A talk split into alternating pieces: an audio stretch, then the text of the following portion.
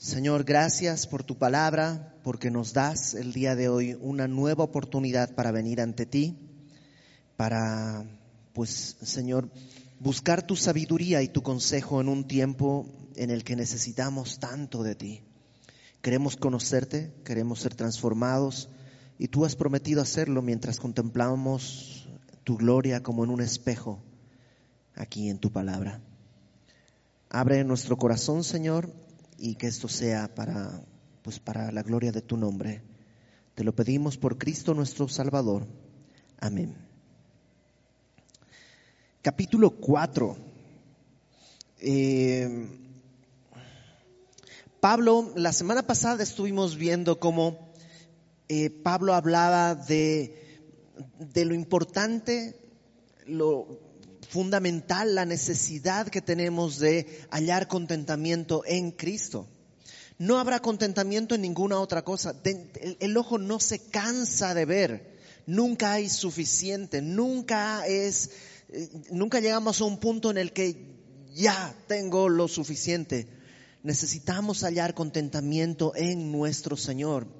Y a lo mejor alguna persona bien intencionada plantearía, pues debería desaparecer el dinero. Porque si no hubiera dinero ya no habría avaricia, ya no habría problemas y entonces sin dinero todo sería de todos y ya viviríamos felices. Bueno, no había dinero cuando Caín mató a Abel. Y desde entonces la humanidad ha vivido en codicia, avaricia. El problema no es el dinero en sí mismo. ¿Te acuerdas la semana pasada? Recordábamos como Pablo le dice a Timoteo que la raíz de todos los males es el amor al dinero. Ahora, se, entiende que Pablo lo está diciendo en, un sentido en una sociedad en que hay dinero. Si no tuviéramos dinero efectivo, pues a lo mejor diríamos la raíz de todos los males es el amor al Bitcoin o al trueque o a la acumulación, no importa, lo que, lo, que pasa es que nuestro corazón tiene este deseo de tener más y más y más y más y más. Pero la solución no es eliminar entonces el dinero. ¿Por qué? Porque además el dinero es una fuente de cosas maravillosas que podemos encontrar y obtener. Y no estoy hablando de cosas que podríamos comprar, aunque sí. Eh, bueno, ustedes no están para saberlo, pero pues aquí atrás no se escucha lo que ustedes están escuchando.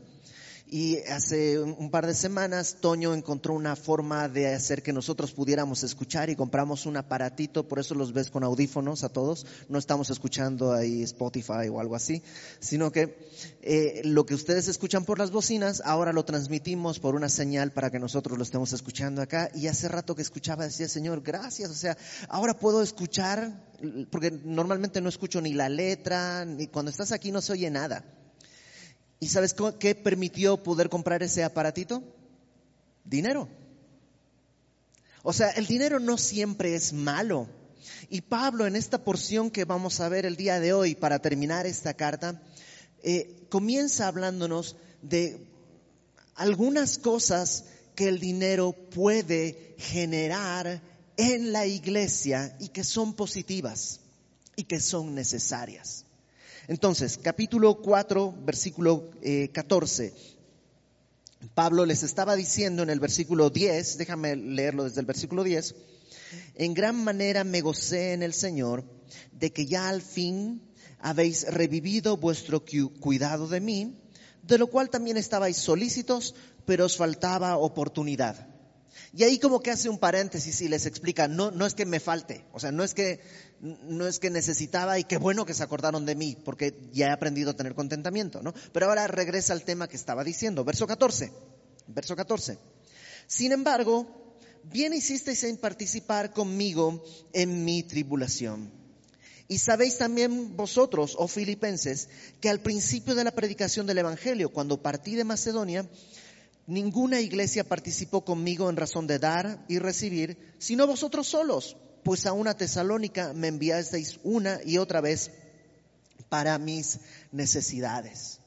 Ok, en esta porción que acabamos de leer, Pablo dice, hicieron bien en participar conmigo en mi tribulación. La palabra participar conmigo en griego es una sola palabra. Y habla de tener Coinonía, ¿has oído esa palabra? Coinonía, es una palabra muy cristianoide, ¿no? Es como que vamos a tener coinonía y nos vamos al cine, tuvimos un buen rato de coinonía y porque tomamos un café y se entiende, porque la palabra coinonía habla de comunión. Pero aquí se traduce como participar, porque la palabra coinonía también habla de eso, de participar unos con otros. Y y es fácil participar en el gozo. Voy a celebrar mi cumpleaños, vengan por favor en la casa. ¿Y qué esperas que va a haber en la casa? Pues taquitos, aguas ricas, botana, postres. Me encanta participar de ese tipo de situaciones, de ese tipo de celebraciones. Pero Pablo dice aquí, ustedes participaron conmigo en qué? En mi tribulación. Y la palabra participar acá, en el contexto, Pablo está hablando del dinero que le enviaron. Qué bonito que podemos estar festejando juntos, pero también podemos estar doliéndonos juntos. Y lo hemos vivido en este año pasado, que ha sido tan difícil desde tantos ángulos, desde tantos puntos de vista. Ha sido doloroso, hemos visto, yo creo que todos hemos visto a alguien cercano partir de este mundo a raíz de esta pandemia, de la enfermedad de esta pandemia. Hemos visto personas padecer necesidad. Y como iglesia, de muchas maneras, Dios nos ha permitido también ser testigos de cómo unos participan en las tribulaciones de otros. Eh, de, distintas maneras, a veces con una llamada, a veces con una oración y otras veces con una despensa o con una ofrenda. Pablo dice que el dinero que los filipenses le han enviado es una manera en la que ellos expresan que participan con él en tiempos de tribulación. Y el dinero puede hacer eso. Ahora, no está hablando de mucho dinero tal vez. Los filipenses, como veíamos la semana pasada, no estaban nadando en dinero. ¿Sabes quiénes tenían mucho dinero? Los corintios. Los corintios vivían en una ciudad que era económicamente pues bollante, era una, una ciudad que tenía mucho dinero. En cambio, los filipenses no, no tenían esas condiciones. De hecho, cuando está escribiendo a los Corintios, que la semana pasada leímos, Pablo dice que los, los, los, de Macedonia, los filipenses, de su pobreza dieron a, otros. Entonces, no hablamos de, bueno, pues que participen los que tienen dinero. A ver, los ricos, que ellos den, ellos tienen que dar. No estamos hablando de cantidad de dinero. Cada uno, porque no es, el, el dinero no es un asunto económico, el dinero es un asunto del corazón. Así como a una persona que está en drogas, no le resuelve su problema dándole más droga. A una persona que tiene avaricia no le resuelves el problema dándole más dinero. Es algo que está enraizado. Y lo que se necesita más bien es comenzar a participar. Y los filipenses dice, participaron conmigo en mi tribulación. Y desde el principio dice, sabéis también vosotros, oh filipenses, que al principio de la predicación del Evangelio, cuando partí de Macedonia, Pablo llega a, Filipens, a Filipo, es la primera ciudad a la que llega en su, en su viaje a Europa. Él por primera vez entra a Europa, a la provincia de Macedonia, y la primera ciudad en la que llega es Filipos. Y desde ahí, dice Pablo, desde el inicio de la predicación del Evangelio, cuando llegué a Macedonia, nadie ha participado, misma palabra, nadie ha tenido esta comunión de dar y recibir como ustedes. Hasta cuando fui a Tesalónica, que es otra ciudad ahí cerca, ustedes me enviaron, dice, eh, una y otra vez para mis necesidades. Ojo, los filipenses habían empezado así su relación con Pablo por un tiempo algo sucedió que no habían podido enviarle nada y ahora están reactivando una vez más esto de enviarle. Y Pablo dice, qué bueno. ¿Sabes por qué? Porque es muy fácil quedarse en las ideas del pasado. Uh, yo me acuerdo cuando hace unos cinco años, cuando era soltero, servía al Señor con todas mis ganas. Mm, qué buenas épocas Y la verdad es que sí, qué buenas épocas, pero ¿y el día de hoy? ¿Sabes qué es triste? Yo tengo amigos, amigos que eran muy queridos, muy cercanos, con los que servíamos al Señor de madrugada a madrugada. Llegábamos tempranísimo a la, iglesia, tenía la primera reunión a las 8 de la mañana, llegábamos a las 6 de la mañana a bajar bocinas, a poner cables, a poner las sillas, terminábamos la última reunión, cerrábamos todo, de ahí nos íbamos a repartir tortas a unos niños que estaban en la glorieta de insurgentes, cuando nos sobraban buscábamos en el coche de alguien a dónde ir, o sea, y la verdad es que fueron buenos tiempos. Y yo creo que ahí Dios extendió un llamado a todos los que estábamos en ese grupo a servirle. Y lamentablemente muchos de esos de mis amigos no están más. Algunos van a la iglesia, pero van así como quien pues son fieles yendo a la iglesia todos los domingos, se sientan, escriben, asienten, sí, claro, sí, sí, sí, y se van. Pero ya no, o sea, sus manos ya nunca están sucias de lavar el baño, ya no están cargando cosas, ya, ¿qué pasó? Pablo les dice, hicieron bien en participar conmigo, porque desde el principio lo hicieron, pero ahora qué bueno que lo siguen haciendo. En el caminar en Cristo, lo importante no es cómo empiezas, sino cómo vas a acabar. Y aquí está el asunto, ninguno de nosotros sabe cuándo va a acabar. ¿Qué tal que este es tu último domingo en el que te congregas? Por la razón que sea, porque te fuiste a otro país, porque hubo otra pandemia, ya nos volvimos a ver. O sea, ¿quién pensaba hace, yo hace, ayer le decía a mi esposa mientras subía a la clase de Club Semilla, en, el canal de Club Semilla pongo ahí un playlist que dice clases 2020 y clases 2021. Y me acuerdo cuando lo hice dije, ay, qué payaso, ¿por qué le pongo clases 2020 como si fuéramos a tener tantas? Pensaba que la pandemia iba a durar tres, cuatro semanas y ya tenemos más de un año y medio de clases que estamos subiendo ahí. Y probablemente no va a terminar el 2021, voy a abrir el playlist que diga clases 2022. Las cosas suceden sin que nos sepamos o sea, transcurren las cosas muy rápido. No esperes a que ya no haya esperanza para tratar de poner tus manos delante del Señor.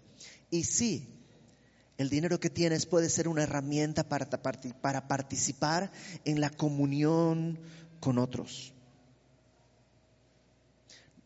No estoy diciendo que tienes que resolverle los problemas económicos a otra persona. La Biblia es muy clara. La Biblia dice que el que busca el reino de los cielos y su justicia, todas las cosas que comeré, que vestiré, le serán añadidas. Y ese es un llamado a todos. A cada uno de nosotros Dios nos hizo esa promesa. El que busca el reino de los cielos y su justicia, todas las otras cosas le serán añadidas. Esa es una promesa. Entonces, no se trata de que yo tengo que resolverle el problema económico a cada uno de mis hermanos. No podríamos. No podríamos. Pero una cosa es que yo no pueda resolverle el problema económico a mis hermanos y otra cosa es que Dios me esté llamando a participar en las tribulaciones de otros y yo cierre mi corazón con una excusa equivocada. No le, no le resuelvas el problema económico a otros, pero a lo mejor sí puedes participar con un kilo de arroz, con una llamada telefónica, con una visita, con una ofrenda, no lo sé. Que Dios te dirija. Pero los recursos que te dieron, muchos o pocos, también pueden ser una herramienta para buscar la comunión con tus hermanos.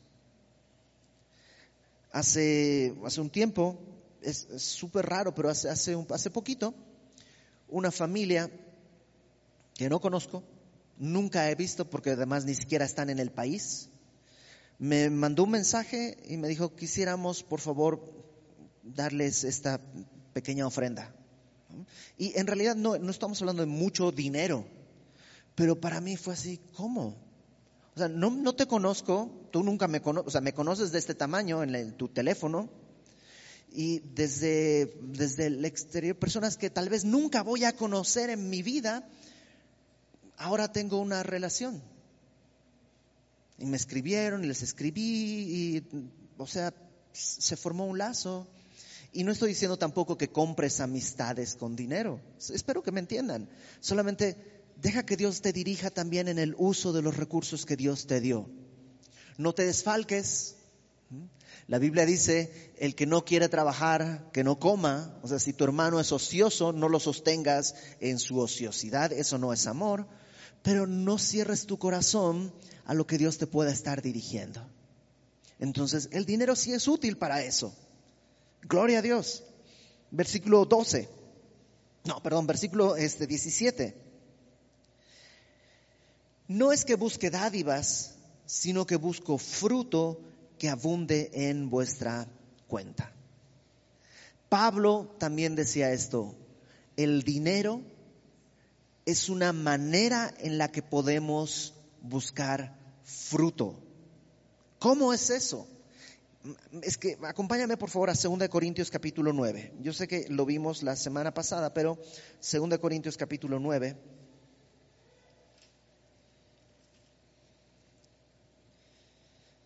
Dice en el versículo 10. El que da semilla al que siembra y pan al que come, proveerá y multiplicará vuestra sementera y aumentará los frutos de vuestra justicia para que estéis enriquecidos en todo para toda liberalidad. Ok.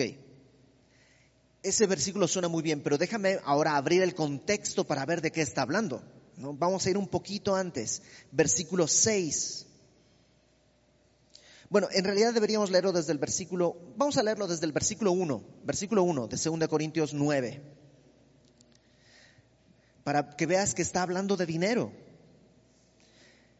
Dice, cuanto a la administración para los santos, o sea, en cuanto al, al servicio a los santos, es por demás que yo os escriba, pues conozco vuestra buena voluntad de la cual yo me glorío entre los de Macedonia que Acaya, o sea, Corinto, está preparada desde el año pasado y vuestro celo ha estimulado a la mayoría. Pablo estaba haciendo una ofrenda entre todas las iglesias para enviarla a los santos de Jerusalén.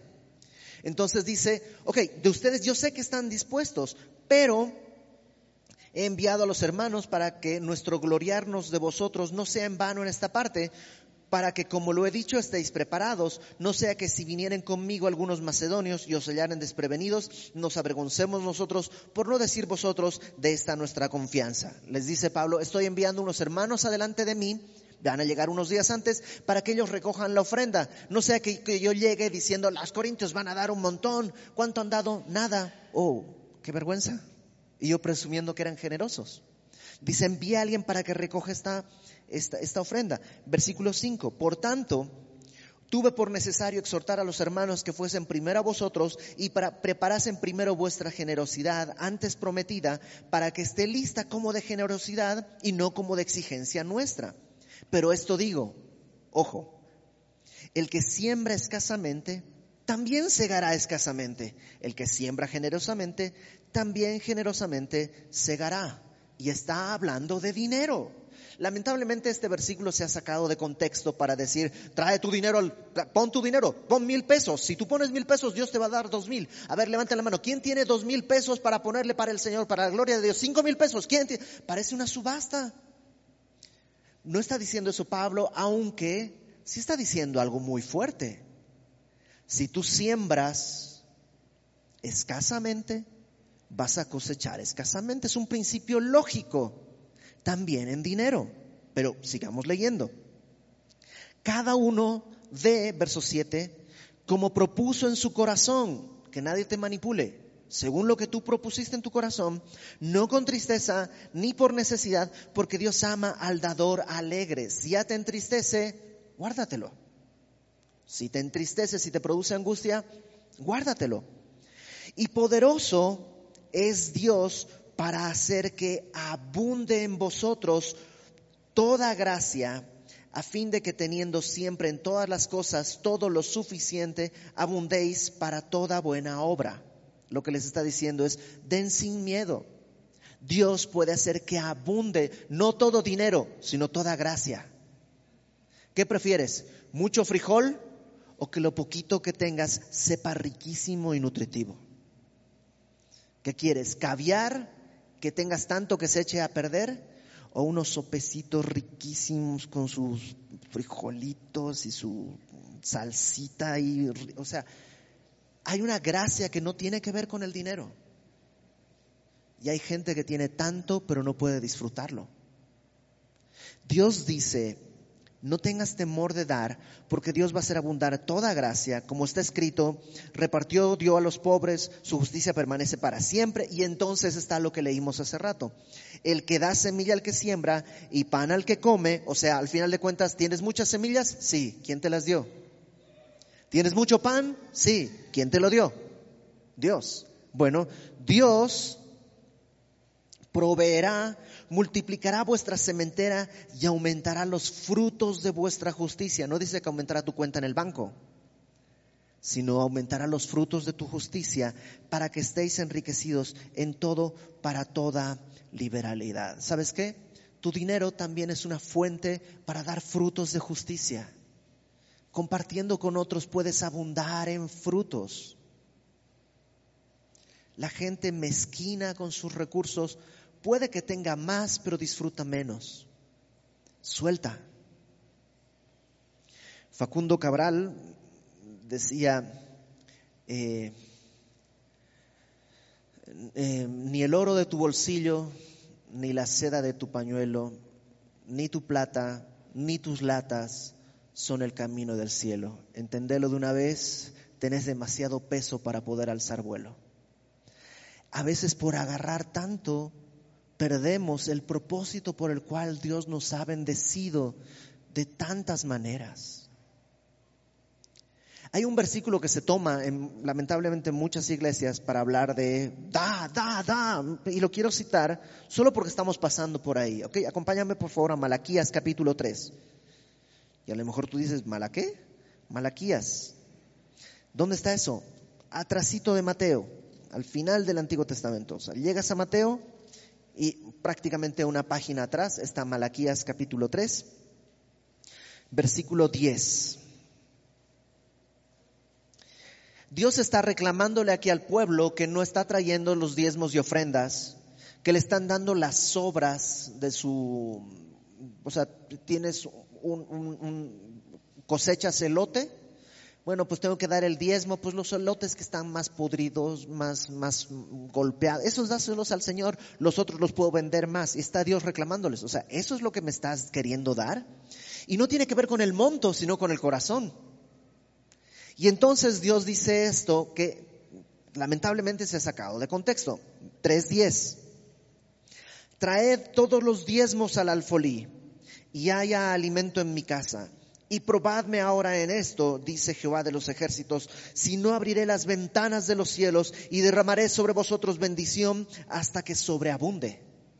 Y normalmente se dice esto a la hora de pedir las ofrendas. ¿no? Traigan los diezmos y sabes qué, van a abrirse las ventanas de los cielos y va a caer dinero hasta que estés nadando.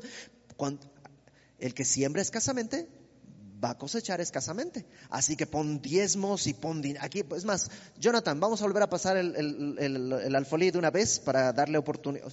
Y como que te sientes prácticamente, ok, levanto las manos, me están asaltando, ¿no? ¿Qué es lo que dice Dios acá? Sí está diciendo, ¿sabes qué? Pruébame. ¿En qué sentido? Confía en mí. ¿Quién da pan al que come? ¿Quién da semilla al que siembra? Dios. Pruébame. ¿Acaso voy a ser infiel? Pruébame, usa tu dinero, pruébame. Y yo voy a abrir las ventanas de los cielos, no para derramar dinero, sino qué cosa, ¿qué dice ahí? Bendición.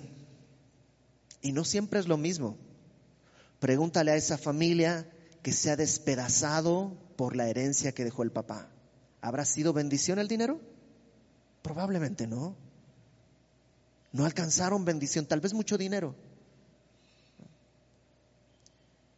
Como dice Joaquín Sabina, era tan pobre que no tenía más que dinero. Realmente Dios quiere traer bendición. Y eso tiene que ver con poder participar con los demás, usar tu dinero para que haya fruto. El dinero amontonado no produce fruto, produce hongos, moho, musgo.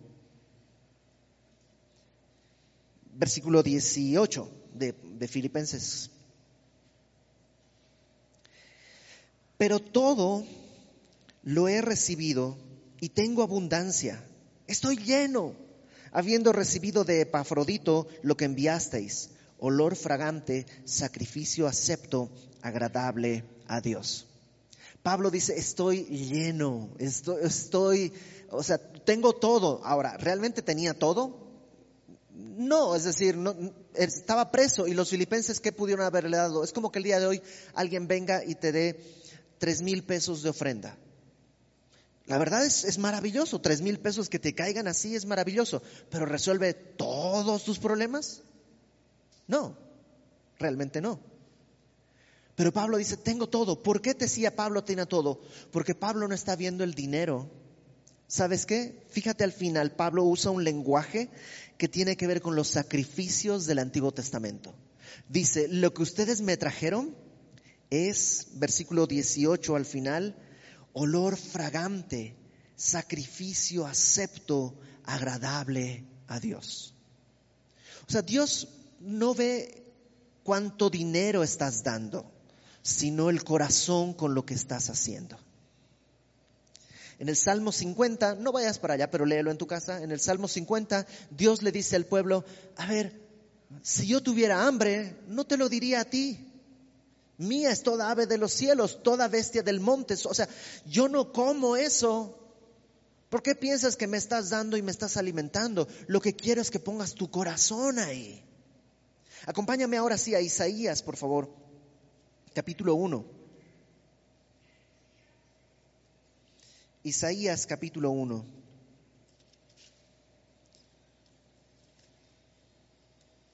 Versículo 10. En este momento el pueblo de Israel cumplía todos sus sacrificios, todos sus sacrificios. Déjame trasladarlo al día de hoy. Cumplía todos sus diezmos, todas sus ofrendas, asistía a la iglesia, iba a su semilla en casa, se reunía los lunes en el estilo de Josué. O sea, todo, todo, todo, no había cómo discutirle algo. Pero fíjate lo que dice. Príncipes de Sodoma, de entrada ya les dijo príncipes de Sodoma, está hablándole a, a Israel. No lo está diciendo príncipes de Israel, sino príncipes de Sodoma. Y todos sabemos que Sodoma era una ciudad llena de pecado. O sea, ustedes no están en Jerusalén, en la ciudad de paz. Ustedes son príncipes de Sodoma. Oíd palabra de Jehová. Escuchad la ley de vuestro Dios, pueblo de Gomorra. ¿Para qué me sirve, dice Jehová, la multitud de vuestros sacrificios? ¿De qué me sirve a mí eso?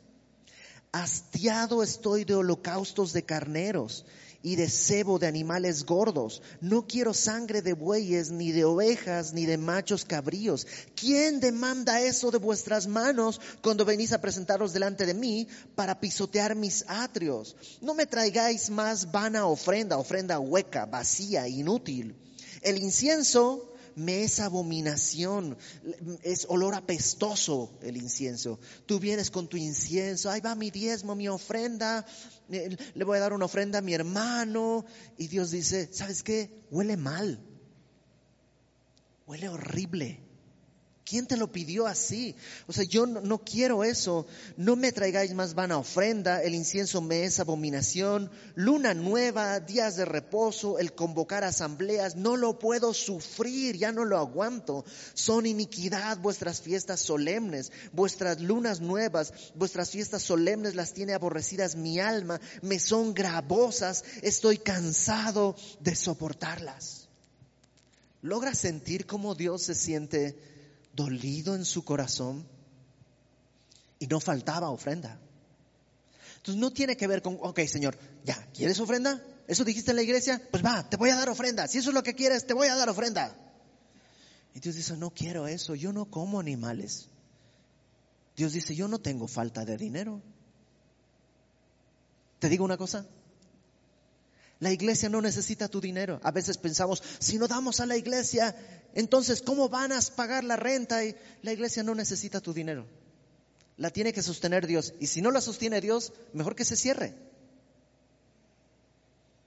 O sea, si tú lo que quieres es sostener la iglesia, no estás adorando a Dios, estás sosteniendo una iglesia. Y la iglesia no dio la vida por ti. Y por mucho que me caigas bien, yo no di mi vida por ti. ¿Quieres dar a un misionero para que continúe haciendo su obra donde quiera que esté? Gloria a Dios. Pero el misionero no se sostiene por lo que tú le das, lo sostiene el Señor. Tú, entonces envíaselo, pero pensando en el Señor, pensando en Dios, pensando en que puedes buscar con eso un sacrificio y que suba como ofrenda, como olor grato. Eso es lo que dice Pablo, ¿no? Estoy lleno, tengo todo, aunque no tiene todo en términos matemáticamente reales. No tiene todo, pero dice, estoy lleno. ¿Por qué? Porque esto que trajeron, lo que enviaron con Epafrodito, es olor fragante, sacrificio acepto, agradable a Dios. Tres cosas que podemos hacer con dinero. Uno, la comunión entre nosotros. Dos, buscar frutos. Tres, adorar a Dios. ¿Te acuerdas de Ananías y Zafira? Ananías y Zafira es un matrimonio que cuando ven que Bernabé vende un terreno y lo que, lo, que costó ese terreno lo trae para la iglesia, ¿no? Vendió su terreno en 10 mil pesos y trae 10 mil pesos a la iglesia. Ellos ven que le, le, decían Bernabé, que es hijo de consolación, le pusieron ese nombre. Y ellos dicen, órale, qué maravilla, yo también quiero. Venden un terreno en 10 mil pesos, pero oye, ¿y si de los 10 mil pesos sacamos, pues no sé, como pues, seis mil para, pues para, no sé, una cena y luego el enganche de un coche y nomás damos cuatro mil. Ah, pues sí. Y les decimos que lo vendimos en cuatro. Órale, va. Entonces traen ante Pedro y le dicen, oye, vendimos nuestro terreno en cuatro mil pesos, aquí está el dinero. Y Pedro les dice, ¿por qué están tentando a Dios? El terreno era tuyo. ¿Quién te lo pidió? Era tuyo. Y vendiendo, el dinero era tuyo. ¿Quién te lo está pidiendo? Era tuyo. ¿Por qué estás queriendo aparentar algo que no sientes? Si querías dar cuatro mil pesos y los otros seis mil dedicarte a dar un viaje por el mundo, era tu dinero, tenías derecho, solo que no aparentes algo que, que no es real. Tu dinero puede ser para adorar a Dios, pero hazlo con sinceridad, con un corazón abierto delante de Dios. Versículo 19. Entonces, tres cosas que podemos hacer con el dinero. Tener comunión, buscar la comunión, participar en los tiempos difíciles unos con otros, seguir participando. Número dos, eh, buscar fruto. Número tres, eh, adorar a Dios, un sacrificio delante de Dios agradable. Y entonces viene este versículo que ahora que hemos entendido lo anterior cobra todo sentido. Mi Dios, pues, suplirá todo lo que os falta conforme a sus riquezas en gloria en Cristo Jesús. No dice que suplirá conforme al cambio en que está el dólar, ¿no? Suplirá todo lo que te falta conforme a sus riquezas. ¿Qué tan rico es Dios? En todo es rico. Es económicamente, en amor, en paz, en gozo. Eh, de, acuerdo a sus riquezas en gloria, Dios va a suplir todo lo que te falta. A lo mejor eso, te sobra dinero y te falta cariño. Pues comienza, a lo mejor el dinero ha sido tu Dios. Comienza a buscar comunión, a dar fruto, a adorar a Dios y Dios va a suplir todo lo que te falta de acuerdo a sus riquezas en gloria. Me encanta como Pablo, cuando dice riquezas en gloria, a mí lo primero que me viene es como, uh, si es en riquezas en gloria no, voy, no llego, porque su gloria es tan alta, ¿quién puede llegar hasta allá? Pero luego dice riquezas en gloria y qué más? En Cristo Jesús. Y eso lo pone a mi alcance porque Cristo se hizo hombre para que yo tenga cómo relacionarme con Él. Verso 20. Al Dios y Padre nuestro sea gloria por los siglos de los siglos. Amén. Por todo esto dice Pablo, gloria a Dios por los siglos de los siglos. Y ahora viene una despedida, que es una despedida, pues bueno, vamos a leerla porque es, curiosa. Dice, saludad a todos los santos en Cristo Jesús. Los hermanos que están conmigo os saludan. Todos los santos os saludan, especialmente los de la casa de César. Ahora, ten en cuenta que no se conocen. Los que están en Roma con los filipenses probablemente se conocen alguno que ha ido de visita, pero no se conocen. Entonces, pero Pablo está diciendo, hay unidad en el cuerpo. Los que están en Roma, dice, mandan saludos. Y salúdenme a todos allá. No solo a un grupito, salúdenme a todos. Y dice en el verso 22, los de la casa de César mandan saludos. ¿Quiénes son los de la casa de César? No especifica Pablo. Algunos piensan que son los soldados romanos que estarían cuidando a Pablo, que están amarrados a Pablo tanto tiempo y han escuchado a Pablo predicar tanto que ya son cristianos. Y dice, Pablo, oye, este, mándale saludos de mi, de mi, de mi parte también, ¿no? Y de mi familia, es que ya les hablé de los de que estás escribiéndoles una carta, le dije a, mis hermanos y dicen que, que, les mande saludos. Otros dicen que tal vez no son los soldados, sino creyentes de la casa de César, es decir, del palacio de César, a lo mejor sirvientes, el cocinero, esclavos, que de alguna manera se enteraron de Pablo, han ido a ver a Pablo, lo han conocido, se han hecho cristianos, pero ya son romanos. Y lo, bonito es que Pablo no está diciendo, hola, qué chido, saludos, sino verdaderamente le está diciendo, hay unidad en el cuerpo. Hay unidad en el cuerpo. ¿Te acuerdas que eso es lo que le decía a los filipenses? Oye, Evodia, Sintique, no estén separándose, hay al mismo sentir que hubo en Cristo Jesús. Sírvanse, hay unidad en el cuerpo. La gracia de nuestro Señor Jesucristo sea con todos vosotros. Amén. Al final de cuentas, lo primero y lo último que necesitamos es siempre la gracia de Dios ese favor inmerecido al que nadie tiene acceso, porque nadie es suficiente, pero que Dios lo ha hecho accesible a través de la cruz de Cristo. Vamos a orar. Señor, gracias porque en tu gran, gran, gran misericordia, pues tú nos has dado la provisión necesaria. A cada uno de nosotros, Señor, nos has dado, pues, mucho o poco, dependiendo de tu plan y dependiendo de tu sabiduría. Yo te ruego primeramente, Señor, por aquellos hermanos que em, a lo mejor por malas decisiones, a lo mejor por circunstancias ajenas, el día de hoy tienen un problema económico. Trae la provisión necesaria para poder librarles de ese peso, de esa esclavitud, y que con libertad, con lo mucho o lo poco que tenga cada uno de mis hermanos, podamos juntos hacer estas cosas que Pablo dice buscar la comunión y participar con las necesidades de otros, buscar que haya frutos. Y también, Señor, que todos los recursos que nos das puedan ser usados como ofrenda para ti. Y que eso cree y, fortalezca la unidad de tu iglesia. Porque al final de cuentas, lo que nos sostiene es la gracia que tú has derramado sobre nosotros. En el nombre de Jesús. Amén.